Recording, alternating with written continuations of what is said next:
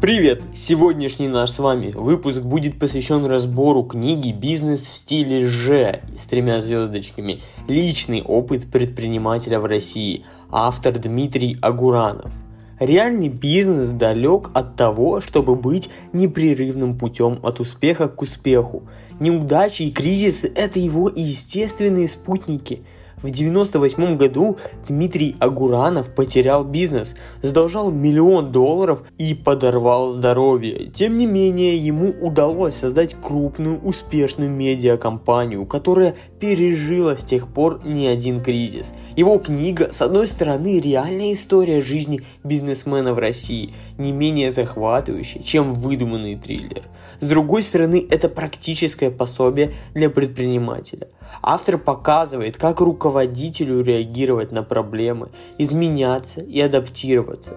В конспекте приводятся уроки, которые Дмитрий извлек из кризисных ситуаций. Заголовок первой главы «Кризис для всех, но не для меня». В любой момент – а в кризисе особенно нужно быть готовым отбросить прошлый опыт, каким бы успешным он не был.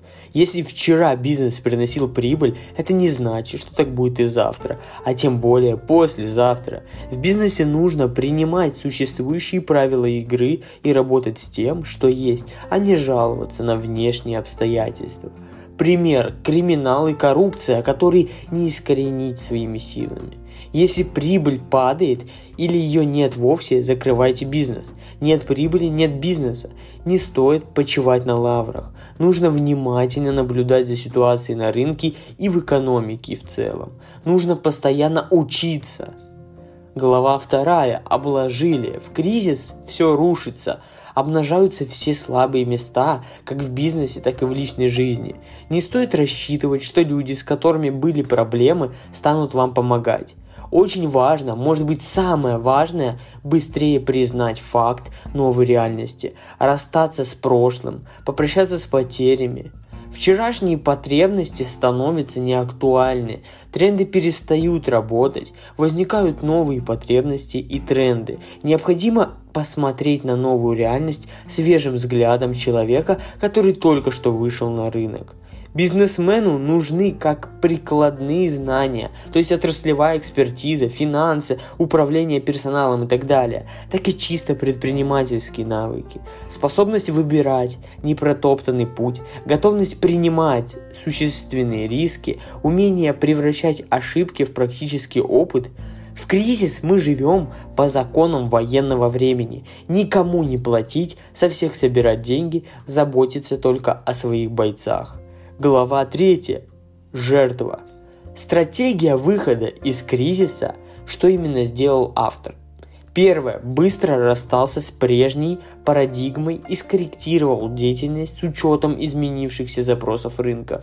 Второе. Не допустил утечки денежных средств в критический момент, приостановив выплату зарплаты и кредиторской задолженности – Третье. Добился реструктуризации долгов перед поставщиками и в то же время прилагая усилия для взыскания дебиторских задолженностей. И четвертое. Привязал зарплаты ряда сотрудников к генерируемой выручки и инициировал запуск предпринимательских стартапов внутри компании. Сформулировал четкие правила распределения прибыли – и пятое. Поставил под жесткий контроль денежный поток и формирование денежной подушки. Кризис – это резкое изменение внешних условий. Он меняет как бизнес, так и отношения между людьми. Следует немедленно расставаться с людьми, которые вас не ценят и ведут себя недостаточно лояльно и порядочно. Думать о них, тратить свои душевные силы расточительно – Владелец бизнеса – важнейший ресурс компании, залог ее сохранения и преобразования. Забота о себе, как о важном ресурсе, приоритет предпринимателя.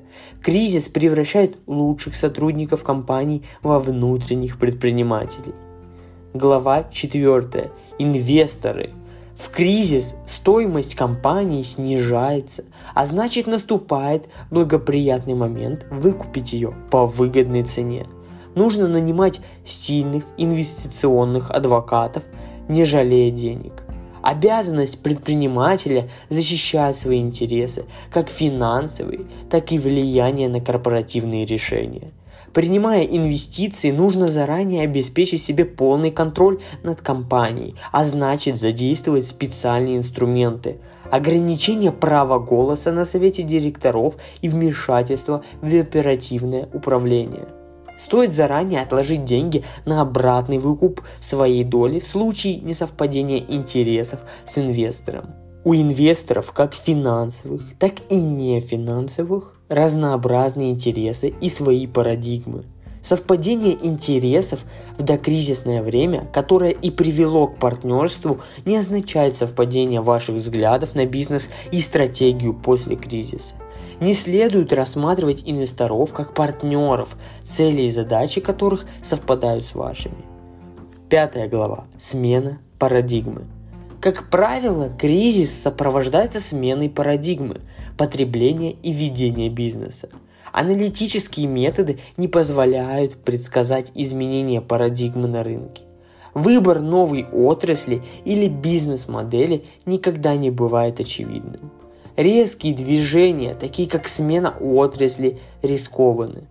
Наиболее выгодный путь – фокус на своих сильных сторонах использование приобретенного опыта в новой парадигме, осваивание новых навыков в дополнение к существующим.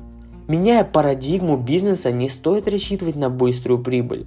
Новые проекты лучше запускать в то время, когда старые еще приносят прибыль и позволяют оплатить подобные эксперименты. Шестая глава. Денежный поток. Денежный поток – это важнейший показатель финансового здоровья компании, на который предприниматели обращают меньше всего внимания. Главное правило в кризис – максимально оттягивать исходящие платежи, как можно быстрее собрать дебиторскую задолженность даже с большим дисконтом или ликвидным бартером. Нужно оперативно реструировать свои долги и дебиторскую задолженность, списать, дисконтировать Важно определить объем необходимого оборотного капитала. Как правило, он равен выручке за несколько месяцев.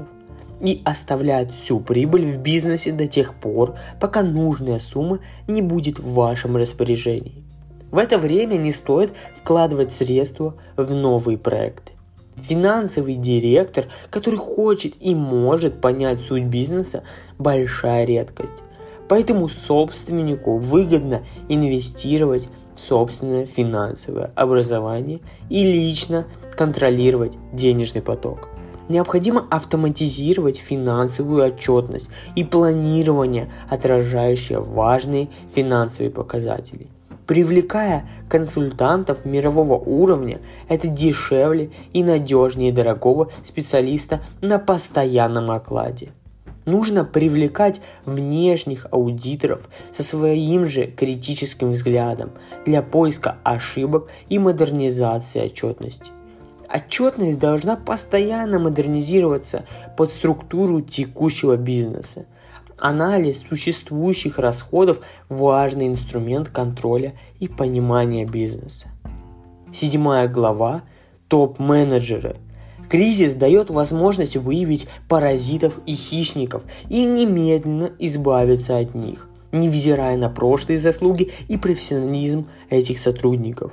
Во время кризиса оценивать топ-менеджера нужно исключительно по делам, поступкам, продуктивности, финансовым результатам.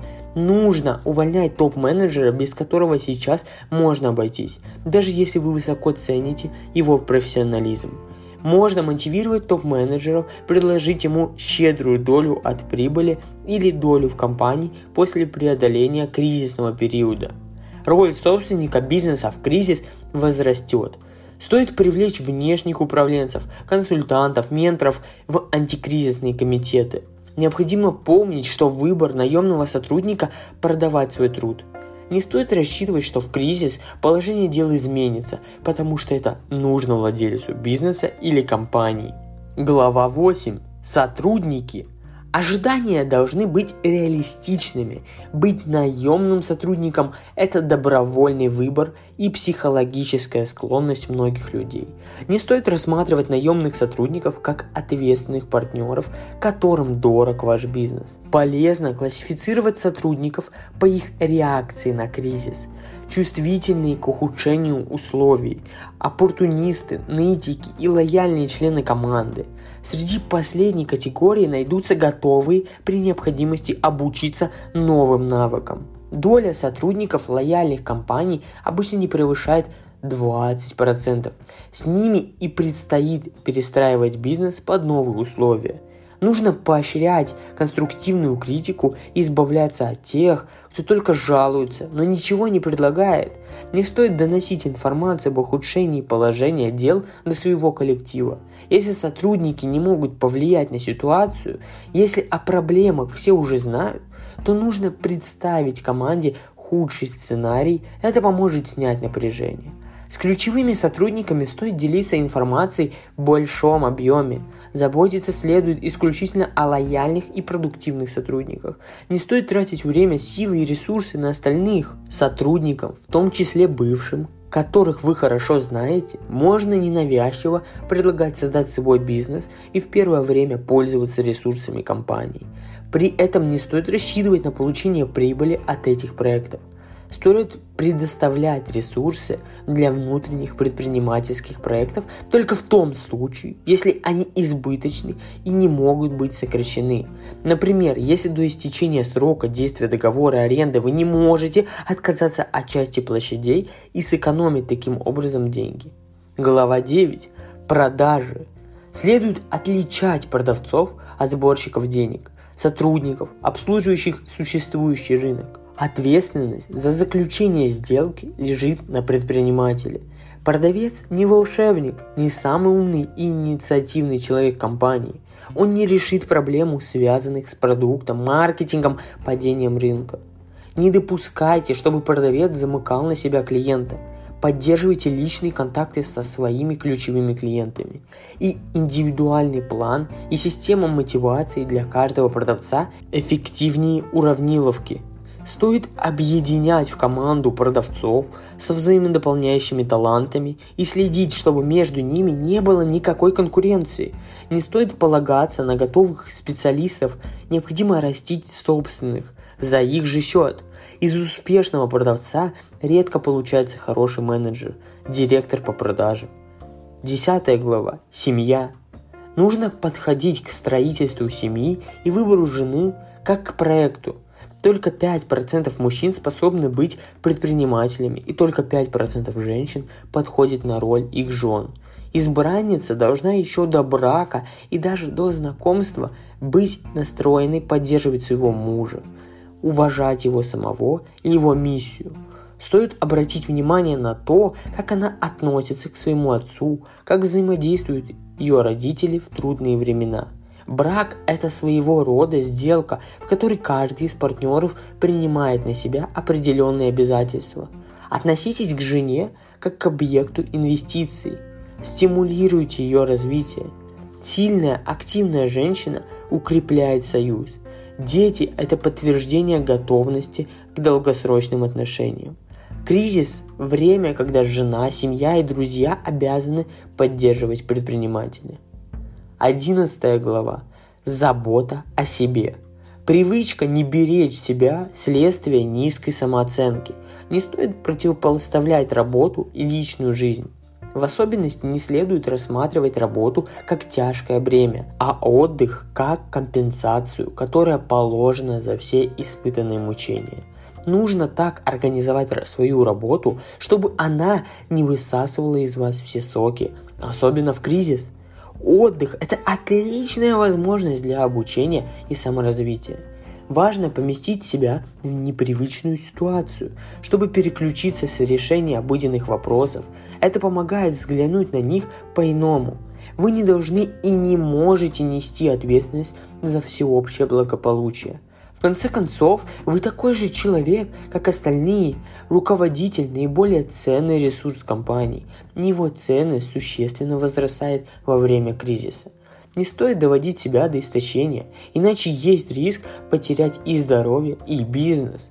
Следует внимательно следить за своим питанием. Так скажем, автор пьет не менее 30 грамм воды на каждый килограмм массы тела в сутки, ест мясо раз в неделю, рыба дважды в неделю, углеводы с утра, белки вечером – Нужно обеспечить себе достаточную физическую нагрузку. Автор ездит на велосипеде, бегает с утяжелителями. Физические упражнения хороши не только для сосудов и мышц, они еще оказывают положительное влияние на мозг и снижают уровень стресса.